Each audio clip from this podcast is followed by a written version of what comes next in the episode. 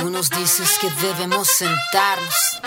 Compuché, qué bueno que se quedaron a esta mm, segunda parte del podcast. Si nos están escuchando a través de la señal de radio.cl, está súper interesante esta entrevista. Siempre lo digo, pero es que en verdad no puedo decir que no esté interesante porque eh, me aprovecho de que puedo invitar a las personas que me parecen interesantes, así que siempre van a ser interesantes estas entrevistas para mí eh, y espero que para ustedes también. Y sobre todo en esta semana tan importante para nosotros, eh, para lo personal quise invitar a una hermana del norte a que nos comente quizás por el final de la entrevista podemos hablar un poquito de esta de, de este mm, ciclo, ¿cierto? Que empieza, que empezó ya eh, en este Tripante para mí. Para ella mm, lo dije en la mañana, o sea, en la mañana, de noche cuando partimos, no lo recuerdo, así que como no lo quiero repetir mal, no lo voy a decir. Le vamos a preguntar. Estábamos hablando un poquito con eh, Carmen Clavijo, más conocida como La Yati, ya nos explicó por qué, ¿cierto? Porque le dicen así. Por lo demás, muy bonito sobrenombre que haya quedado así y la historia de, ese, de ese seudónimo también muy bonito. Em, estábamos hablando un poco de esta constitución y hay algo que no quería dejar de... Em, no quería dejar que pasara esta parte de este entendimiento del pueblo andino, ¿cierto? Que nos comentaba que para nosotros quienes nos, nos enseñaron en la escuela, ¿cierto? Eh, estaba el pueblo Aymara, estaban todos estos pueblos que son del norte del país, pero ella eh, nos comentó que, claro, no puede hablar por todo el pueblo andino porque el pueblo andino está en muchos países, todo, eh, todas estas naciones, no, sé cómo bien decirla. Eh, pero bueno, la pregunta que, me quedó dando vuelta y fue algo que, estábamos conversando antes, es como, ¿qué le falta al pueblo aymara, al pueblo andino, a, todo eso? qué le falta o cómo se está movilizando, porque claro, yo tengo la cercanía de, lo que se está haciendo con el pueblo mapuche y yo lo veo a través de redes sociales, pero ¿qué están haciendo la gente de allá del norte? ¿Se están juntando de alguna forma? ¿Algo le falta? ¿Qué crees tú que se debería hacer? Eh, Carmen, allá Bueno, yo creo que, bueno, además de los dos constituyentes que, logró el pueblo andino, ¿cierto? Eh, son personas de Putri, de Putre, perdón, ya, eh, que es muy bueno, ¿cierto? Porque son, son zonas que son emblemáticas dentro del mundo andino. Eh, hay muchas cosas que se, han hecho, que ha hecho el pueblo andino cuando se ha logrado unir bien, ¿ya? Y cuando yo digo cuando ha logrado juntar los tres países, que eso es muy, muy difícil eh, para un pueblo. Entonces, cuando nosotros nos reunimos en asambleas, que se hacen cada seis, cuatro años, dependiendo del tema lingüístico, cuando fue unificar el abecedario, eh, que yo participé pues, eh, dos veces seguidas, porque se hace cada cuatro años, ahora me parece que se hace cada seis. Eh, eso haber juntado Perú, Bolivia y Chile en una sola asamblea de más de 200 personas, yo creo que eso sí es un hito. Es un hito y que todos se pusieran de acuerdo para hablar una, una sola forma, considerando las derivaciones gramaticales que obviamente el idioma tiene en Chile, en Perú y en Bolivia. Pero si yo digo Kamisaki o Kamisaraki aquí en Chile, lo van a entender en Perú y en Bolivia igual y me van a saludar. Eso es un gran logro, un paso gigante que se pegó ahí el, el Aymara, ¿cierto? O se pegó el, el pueblo andino, Aymara, porque los otros pueblos eh, hablan Rubacini, que es el quechua, están los Licanantay, ¿ya? Pero ellos hablan otro idioma. Entonces, yo creo que se han hecho muchas cosas. Se ha defendido el agua, por ejemplo, en el altiplano, culpa de las mineras que se están llevando todo el agua. Eh, se están defendiendo tradiciones también en el altiplano. Eh, tema de folclorización, de apropiación cultural, eh, que, lo, ha salido mucho a la palestra eh, cuando uno habla de, vestuario, de canciones, que no se deben usar en cualquier contexto. A eso es lo que uno se refiere. Eh, yo creo que se ha hecho mucho, ¿ya? Y mantener, por eso yo digo, mantener tres pueblos unidos es bastante difícil. Ahora lo que más ha costado es que las personas de los pueblos andinos, o sea, los aymaras, hablen aymara, que ha sido muy chistoso. Entonces, eso es lo que más ha costado porque hay mucha gente que ha dejado de, hablar el idioma, hay gente que le da vergüenza, hay niños que como no está en la escuela no han querido aprender, o han llegado a ciudades como La Serena, por ejemplo, o, otra ciudad, o Santiago, ¿ya? Y dejan el idioma atrás, dejan la cultura, no saben qué es un año nuevo, ¿ya? No saben qué es una huipala. Entonces, para ellos todo es extraño. Eh, pero en ese camino de reeducación están las personas que trabajan, que son andinas y trabajan en el occidente, que le ha tocado otro trabajo, creo que doblemente difícil que el trabajo de mantener las tradiciones en el altiplano. Mm. Sí, qué importante trabajo están haciendo todos ellos para, para personas como yo, en lo personal, siempre, siempre lo menciono porque, claro, eh, siendo de ciudad eh, y no sabiendo, no sabiendo a quién preguntar, no teniendo ningún conocido, un papá que, que eh, por, razones personales se alejó cierto de su cultura. Em, e, es súper difícil para uno no conociendo a nadie queriendo saber y como a quién le pregunto. Qué bueno que están estas redes sociales ahora que, que uno se puede ahí ir preguntando eh, asimismo llegamos ¿cierto? a esta entrevista. Yo en las redes sociales patuamente le dije, eh, ¿quieres estar en el programa? Bla, bla, bla, y empezamos una conversación bien cortita porque de inmediato dijo que sí. Em, de inmediato que dijo que sí, como bien dijo, y no, ahí se le nota ahí lo profe, ¿cierto? Lo profe que no, pueden enseñar. Siempre es el mal del profe. Em, Hablando de eso, eh, Layati, ¿qué esperas tú de estas nuevas generaciones en, todo esto, en todo lo que está pasando con, las movilizaciones, con esta constitución o con estas redes sociales, con todo eso? ¿Qué, esperas tú de esta, o qué te gustaría, mejor dicho, de estas nuevas generaciones? Yo creo que una, una generación sin prejuicio, sin estereotipo, ¿ya? para ambos bandos, ¿ah? porque eh, uno siempre habla de, que la gente dice es utopía lo que ustedes dicen. Bueno, en cierto punto las cosmovisiones son utopías, la verdad, porque no son perfectas, porque lo, lo, hacemos nosotros y los seres humanos no son perfectos. Y tiene que haber un equilibrio entre el mundo andino, ¿cierto? La Pacha, que nosotros ustedes conocen como Mapu, nosotros conocemos como Pachamama, y el ser humano. Por lo tanto, no es perfecto. ¿Ya? Entonces, ¿qué se espera de las nuevas generaciones? Se espera que, tengan más conciencia, ¿ya? Yo he escuchado generaciones que dicen vamos a la lucha, eh, pero hay una lucha más importante, yo creo que además de defender el territorio, que es muy, muy importante, un pueblo sin territorio no es nada, pero yo creo que eh, hay una lucha que se llama lucha cultural. Y eso yo creo que esa es la lucha más importante, de llevarte tu cultura donde estés, o donde tenga que estar. Y la gente que te diga, oye, tú eres Aymara, sí, yo soy Aymara. Y como lo escuché por ahí de otra hermana, de Erika, dijo, yo soy Aymara, y después digo que soy chilena, y eso sí me preguntan, porque yo soy Aymara primero ante todo. Y obviamente eso te hace a la otra pregunta, ah, y eres Aymara, y hablas Aymara, y de dónde vienes, y ahí se arma la conversación. Esa es una lucha cultural que debían dar las personas, eh, los jóvenes, la nueva generación, ya nosotros ya estamos viejitos, dicen por ahí. Eh, y además... Más sabios, más, sabios, Más sabios, Me voy a convertir en una ya más sabia. Eh, y yo creo que tienen que volver ciertas cosas a su orden. Por ejemplo, la gente tiene que reconocer que es mestiza, que no hay sangres puras, que en un tiempo era tan fuerte esta palabra en los pueblos indígenas, no, es que yo soy más aymara, no, es que yo soy más esto, y era muy extraño. Por ahí leí de Pedro Cayuqueo, eh, conocido de ustedes, ¿cierto? El mapuchómetro. Entonces yo cuando lo leí, yo dije que en Aymara también tiene que haber el aymarómetro, me imagino.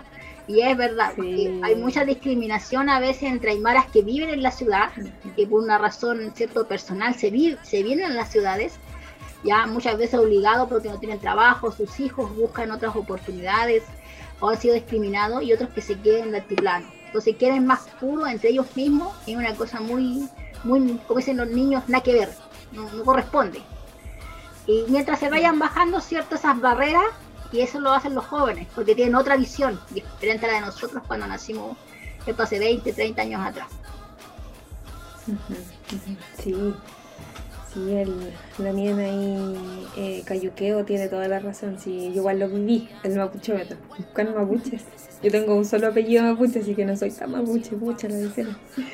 Pucha. Fue muy gracioso cuando lo dijo en una entrevista. Yo lo escuché, lo leí en una entrevista y después lo escuché en un programa de radio y me, hizo mucho sentido. ¿Quién es más, más mapuche o quién es más aymara en el caso mío que otro? Claro, sí, e, e, es, es, gracioso en cierto punto estas similitudes que, que, tenemos en los pueblos originarios de, que todo caen, todos caen en lo mismo. Y hablando un poquito de eso, eh, delante, bueno, parte de lo que dijiste de, de, cómo nació, ¿cierto?, esta, este interés por tu cultura y comunicarla. Em, em, cuando comentaste aquello, recordé siempre en este programa pasa, pasa, pasa muy similar, que tenemos esta, esa historia común. También al entrevistar a, dos eh, fui la mienda ya de una era Aymara, Erika Portocarrero y Lika Nantay, una chica que hace ninchix, que hace unos coles bien bonitos. Eh, tenían esta misma, esta misma discriminación que comentabas tú, esto por los rasgos, por parecer. Em, ¿Crees tú que eso sigue ocurriendo hoy en la actualidad, esa discriminación por cómo nos vemos, por cómo nos hablamos, ¿crees tú que sigue existiendo hoy en día? Sí, sí. A lo mejor no con el mismo tono que hace unos 20 años que, la gente abiertamente te decía que eres una india. O sea, no había ni un pudor en decirte, oye, ahí viene la india, o ahí viene el indio, o le demos trabajo, porque uno ponía la foto en el currículum, ¿cierto? Y, ay, como que tiene cara de india, es conflictivo. Entonces a lo mejor eso no está hoy día así, tan directo, pero sí existe eh, el tema de la discriminación. O sea, todavía se piensa que los indígenas son sucios, son flojos, eh, les gusta que le den becas, proyectos, una cosa muy rara. Yo he escuchado, o tampoco lo, no sé, a lo mejor no, no, no, tenemos, no tenemos la visión, a lo mejor de asumir altos cargos, por ejemplo. No he visto, mm. me he topado con uno que es gerente de alguna empresa, pero que a lo mejor nosotros no nos interesa ocupar puestos en el occidente. Eh, la gente dice, oye, ¿por qué si ustedes son tan inteligentes, por qué no son gerentes? ¿Para qué queremos ser gerentes? si nosotros tenemos la tierra y no queremos ser gerentes de nada, pues no nos interesa. Pero obviamente que para cambiar las políticas públicas de este país, ¿cierto? Se tuvo que involucrar los pueblos originarios, los escaños reservados, ¿cierto? En escribir una nueva constitución porque si no, no había otra forma de poder revocar lo que esa deuda histórica que está hace muchos, muchos años. Exacto. Sí, no había cómo, no había cómo si no, no, entiende la gente, diría yo. Pero, pero sí, quería decir que sí. Bueno, eh, esa pregunta está también relacionada con lo que pasó hace poco, eh, este mes o el mes pasado, en, en acá, acá en el sur, donde en un boleto, no sé si lo alcanzaste a ver en un boleto de en un pasaje de, de bus interurbano, eh, lo subieron también de allá del sur, que en su pasaje decía nacionalidad india. Así, no sé si lo viste. Estuvimos hablando de eso, eh, me parece que institucionalizar eso, como que en una empresa de la zona de allá, de, de una zona de, de la Araucanía, donde bastante poblaciones del pueblo mapuche, entonces que, se siga manteniendo esas cosas eh, deja mucho que desear de, todo, de las empresas, del Estado que permite ese tipo de cosas. Eh, y nada, pues, esperemos que eso ya no siga ocurriendo. Lamentablemente se siguen, siguen habiendo ese tipo de situaciones, pero bueno. Pero bueno, quería antes de, de ir a esta siguiente canción que creo que es bastante interesante, voy a iniciar con una pregunta antes que se nos vaya eh, la Yati. Em, antes que se nos vaya la Yeti, sabemos que estamos aquí haciendo magia en la noche, así que mi gatita anda por ahí, la colito. Em, quería preguntar sobre los proyectos que estás desarrollando eh, en la actualidad. Como dije, yo vi y yo te pillé por el Instagram. Después del Instagram seguí a la página web. Después de la página web vi todas las cosas esas que estabas realizando Eh, después vi TikTok, vi por aquí, vi una entrevista en el IGTV, me pasé viendo bastante contenido de la Yeti. Pero quería saber un poquito de, eso. ¿Qué, son los proyectos que estás desarrollando en el día, hoy en día? Bueno, mis proyectos siempre apuntan a sensibilizar y reeducar, ¿ya? Y estoy dispuesta también a aprender, porque el que se dedica a educar sería necio que diga que no quiere aprender. ¿ya? Yo siempre disponible y he aprendido mucho de otras personas eh, que me han dado la oportunidad, ¿cierto?, de mostrar quién soy y también aprender de ellos, porque uno no, nace sabiendo y mira en esta cultura que occidental. Ahora, ¿a qué apuntan mis proyectos? Siempre apuntan desde el mundo andino hacia el occidente. Lamentablemente tenemos una gran parte de descendientes viviendo en las ciudades, entonces no puede apuntar hacia el otro lado, porque en el altiplano hay mucho que hacer yo lo sé, y las comunidades se organizan de tal forma que todo funciona bien. En, el occidente donde está el problema, porque tenemos descendientes que no se reconocen, no se autorreconocen, no hablan la, lengua, sus hijos no saben que son aymara eh, o son de otro pueblo, no viven su cultura, eh, nada, o sea, están en el limbo. Entonces esas personas hay que recuperarlas y traerlas nuevamente a la cosmovisión andina. Y mis proyectos apuntan a eso, mis charlas, mis cursos, eh, los TikTok, que es una, una faceta nueva, me da, da un poco de pudor grabar TikTok porque digo, están visita para estas cosas, pero sí, nunca es tarde para aprender y para pasar reírse un rato frente a la cámara, hacer ridículo como dicen por ahí, pero en vista, ¿cierto?, de ayudar a, a otras personas que vuelvan a este mundo ¿cierto? Que, que es tan eh, maravilloso, ¿cierto? Que tiene sus pros y sus contras, como todos los mundos, no hay idealismos, todo tiene La dualidad está presente en todos los pueblos. Así es. Si, no hay luz, no hay sombra, la dualidad está presente. Así. Entonces, por eso todo apunta hacia allá. Todo lo que yo hago apunta a ese, a ese foco, que es traer nuevamente la gente del occidente al mundo andino.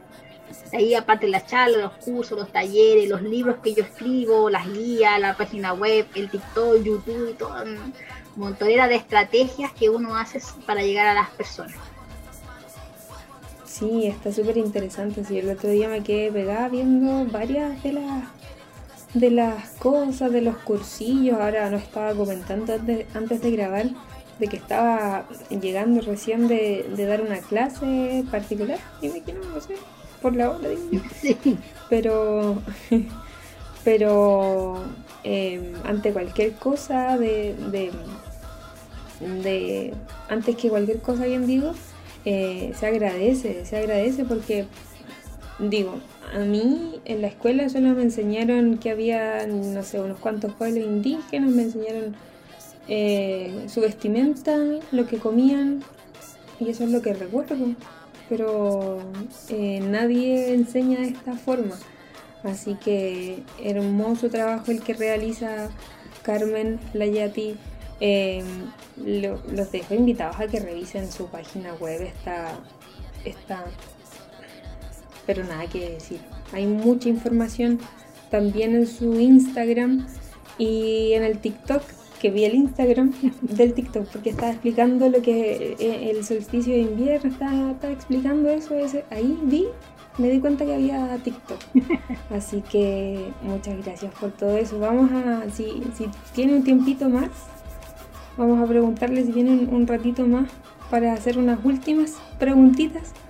Así que los voy a dejar con esta canción que es de Jeremy Dutcher. Se llama, ahí hay un nombre complicado, se llama Nipuguti.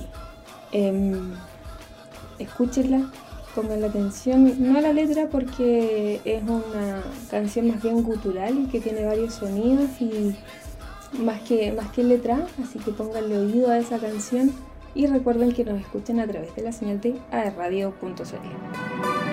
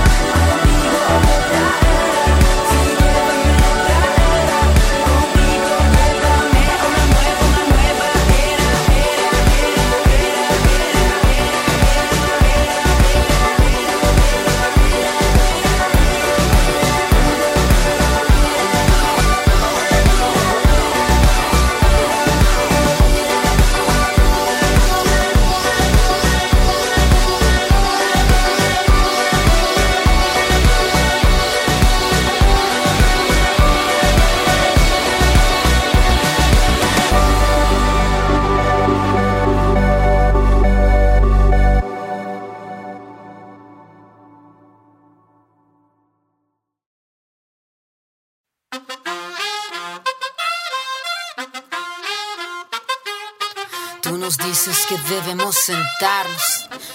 Compuché, compuché, compuenú y todos. Espero que le hayan puesto oreja a esta canción. Em, yo debo decir que casi siempre estoy escuchando ahí mi lista de Spotify, estoy viendo nuevas cosas y tenía puesta una playlist y me salió esta canción y de repente dije, oh, le puse oreja. Y buscando después en las redes sociales vi que hay un movimiento bastante grande, no sé si la Yati ha visto eso en las redes sociales de Indigenous Proud sobre eh, todo de, de, los canadienses. Por allá hay harto chiquillo jovencito que se está moviendo, que se está movilizando. De hecho, hay una chica que yo sigo en Instagram que es de los Inuit, que son estos esquimales, más conocidos acá, pero que ellos son Inuit. Eh, y de otro pueblo canadiense que no recuerdo en este, eh, en este momento, no me acuerdo cómo se llama la chica, pero eh, que ellas eran parte de la publicidad de, de una marca cosmética que había incluido a estas dos chicas que eran de pueblos originarios, eh, los había incluido en su, en su staff de modelos. Me pareció, me pareció más que más que, o sea, que, que actualizados, si bien no, no, podemos dejar de lado eh, todo el genocidio que hubo para ese lado, que hace poco se descubrió este, no sé si viste la noticia, eh, Yati, este, de este colegio, de este conservatorio, encontraron, está eso por una parte, pero, pero vemos como los pueblos originarios, ¿cierto?, siguen ahí está bastante fuerte ese movimiento. Yo no sé si tú lo has visto por ahí en las redes sociales.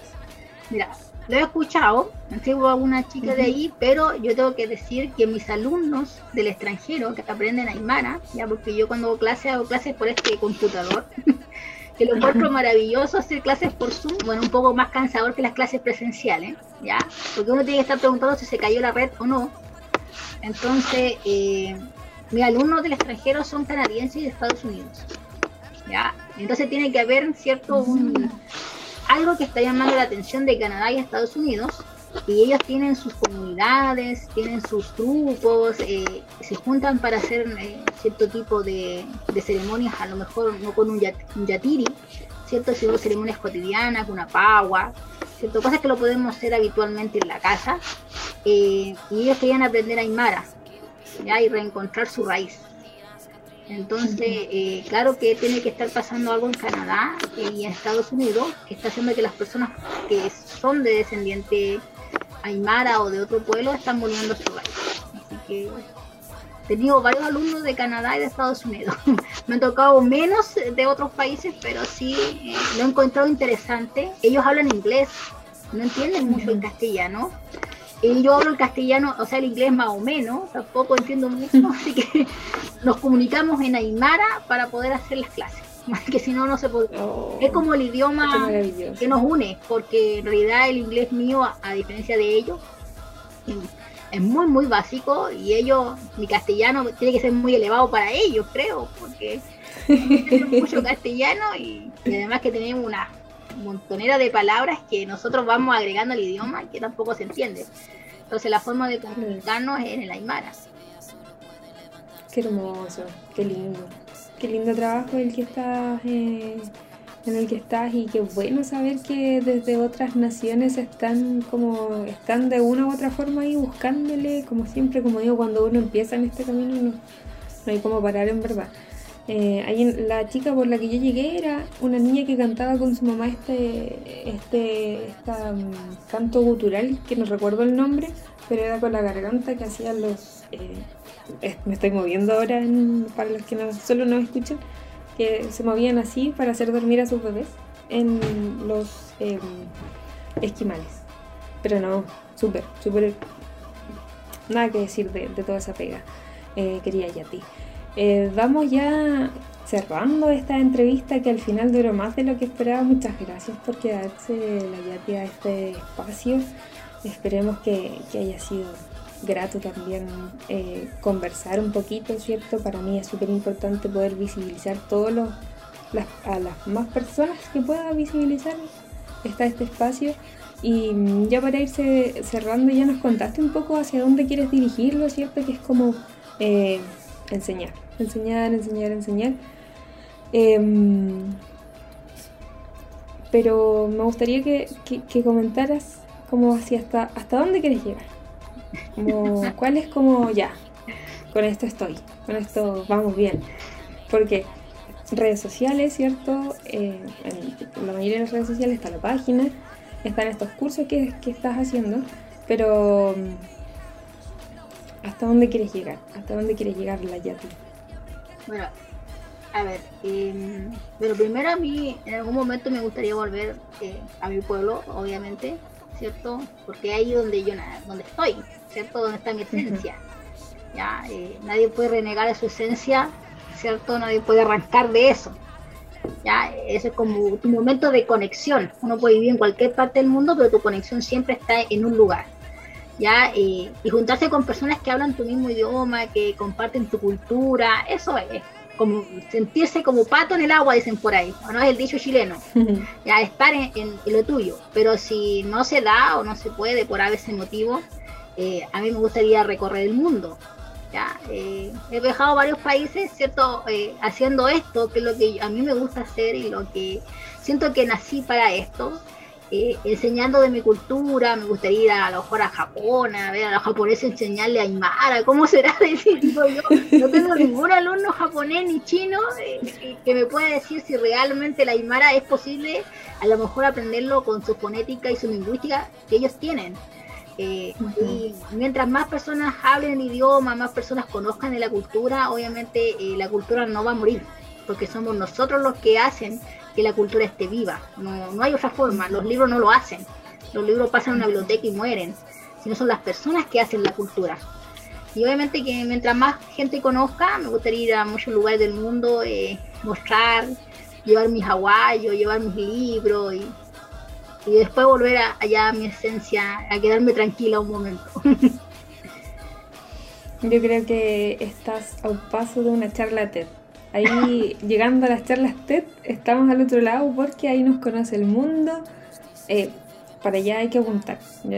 Mi, mi que está arriba en, la pieza eh, me dejó el espacio. Gracias, para ti que estás en la pieza. Eh, siempre me dice que parte de la visibilización importante, uno llegando ahí a, estas partes TED, están como uff, conocidos internacionalmente. Así que yo creo que para allá hay que ir apuntando y como dice él, enfocar ahí ese, ese espacio, porque de hecho yo la otra vez estuve buscando en las charlas TED si habían em, algún, alguna charla de algún pueblo originario y creo que encontré uno de Canadá. Creo. Y me lo recuerdo porque fue hace años atrás. Así que para allá vamos, vaya ti. Para allá vamos, ¿no? Obvio que sí. Y ya pasando a la, yo creo que una de las partes más importantes, eh, y ya cerrando, algo que siempre me gusta hacer porque, em, como bien lo dijo la Yati, em, parte de, de todas estas em, parte de todas las cosmovisiones de los pueblos originarios son la sabiduría, ¿cierto? Esta sabiduría, como bien decía la Yati, viva, que permanece, la que hablamos, la que comentamos, la, que sale en el Nutran cuando se junta la gente para nosotros los mapuches, em, la que sale de los parlamentos de los ancianos, eh, las conversaciones, los mensajes. ¿Cuál es el mensaje que dejarías tú para las nuevas generaciones, ya sea de, de tu pueblo, ¿cierto? O para de los pueblos indígenas que creo que, como bien decía Denantito, eh, hay una historia común que es esta historia de, de, que discriminación, de sentirse no parte pero no parte.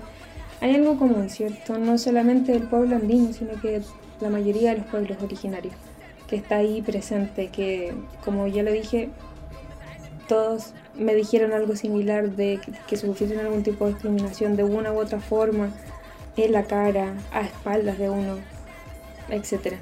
Pero, ¿cuál es el mensaje que te gustaría dejarle a las nuevas generaciones de, los pueblos originarios? Em, la Yati. Yo creo que dejaría dos mensajes. Ah, no deja dos mensajes. De uno, dos por uno. Primero para las, para las generaciones originarias, personas, hijos, ¿cierto? De gente o de personas que viven o vienen de las comunidades. Ya, eh, yo creo que ahí hay que sacarse el sesgo, ¿cierto? Esta venda que uno tiene y no hay pureza, porque si partimos de ahí está todo mal. Entonces, ser más amable, más empático, eh, cuando uno llega a la ciudad con la gente que es descendiente de ciudad, no, los egos tienen que quedar afuera porque yo no sé dónde se aprendió eso, es como un cáncer que se les metió a los pueblos originarios y no se ha podido salir de eso. Eh, ese sería un mensaje para ellos, ¿ya? Hay que ser empático y amable con el que está en la ciudad porque también lo pasa mal, ¿ya? Y el que pasa en comunidad también lo pasa mal, ¿ya? Entonces hay que ser, hay que unir, no desunir. Para eso hay que dejar el ego, la maldad afuera, si no, no tiene sentido. Y para las generaciones que viven en el occidente, y ahí considero a todos, porque todos somos mestizos, eh, yo creo que tiene que reeducarse, ¿ya? Y la bandera de lucha no solamente es territorial, que es una parte, sino que también defender las tradiciones, ¿ya? O de hacer las tradiciones. Eh, las, sí, pues seguirlas, si no, no tiene ningún sentido, porque la, cultura es, con las personas, no va, no va a ir sola. Y además que va a ir cambiando a medida que la generación va avanzando, tampoco es un inamovible. Eh, y yo lo que yo siempre digo que es no folclorizar, sino que respetar. Si hay que usar un axo, bueno, se usará un axo. Un axo que es la vestimenta tradicional del, de los aymara. Yo no lo uso porque no vivo en el altiplano y obviamente tendría que ser una ceremonia de Tunyatiri, que es tradicional.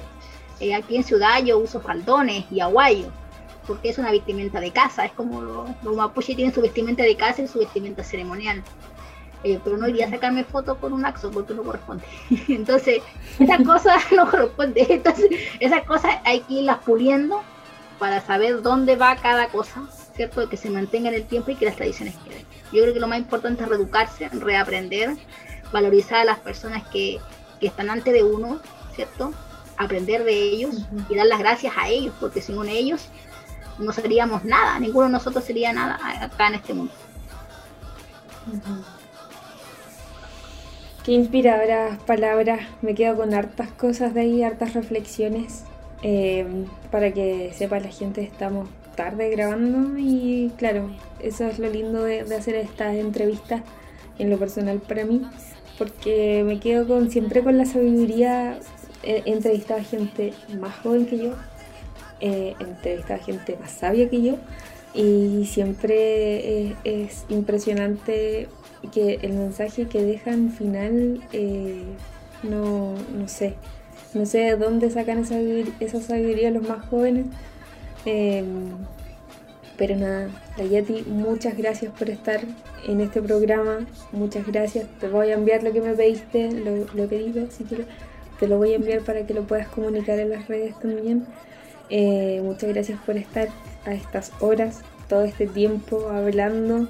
Eh, gracias por entregarnos esa sabiduría eh, del pueblo andino, del pueblo hermano, por enseñarnos también a que no es solo uno, que están en esos tres territorios, ahí en esos tres países están. Así que nada, de mi parte muy agradecida por esta entrevista, muy agradecida por todo lo que conversamos. Y nada, me gustaría que te despidieras en tu lengua. Eh, y yo voy a decir Peucayal Compuche. Eh, los voy a dejar con esta canción ya invitados que se llama Esta Noche de eh, Citronic, Evelyn eh, Cornejo y Bronco Yote. Los va a colocar al ratito después, pero quiero dejar que la Yati Carmen se despida en su lengua. Peucayal Compuche y mm, la Yati. Paizuma, Hikisintama, Hilatanaka, Cuyacanaka, Yati Chirinaka, Wawanaka.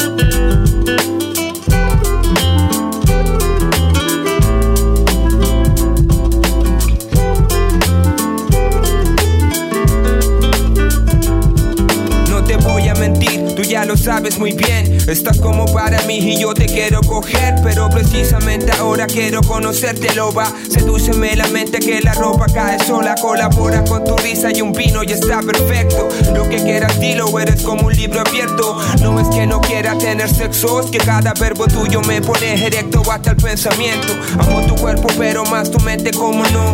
Me seas libremente tan caliente como yo, como dos perros como dos, follando en la noche. Metiendo mucho boche, da igual que alguien escuche. Hoy solo quiero flotar y disfrutar de igual, igual, como en asamblea, como en un freestyle. Hoy solo quiero aprender de tu mirar y en libertad, amar sin acaparar. Cuando te miro yo me pongo loca, por ver tu beso se me agua la boca.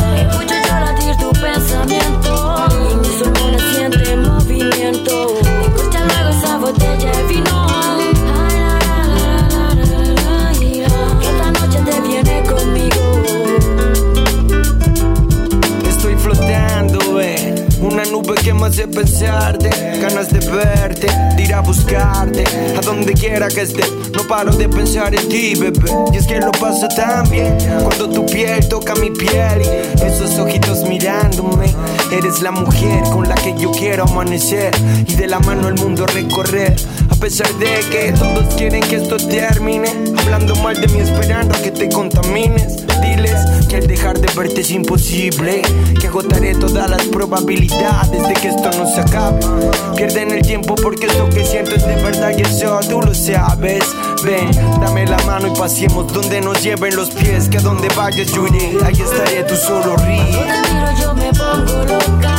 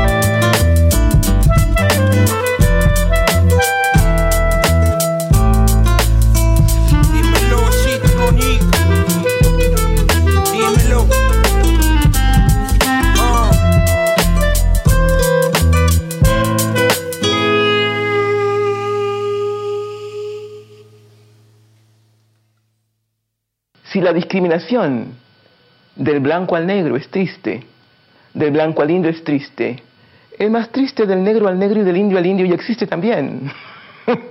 Entonces, hay algo que tenemos que descubrir. ¿Quiénes somos? ¿Por qué existen las razas? Si eso se desconoce, ¿con qué derecho se arrogan unos aquello de decir soy superior y este es inferior? ¿Por qué este se arroga el derecho de decirlo y por qué el otro lo acepta?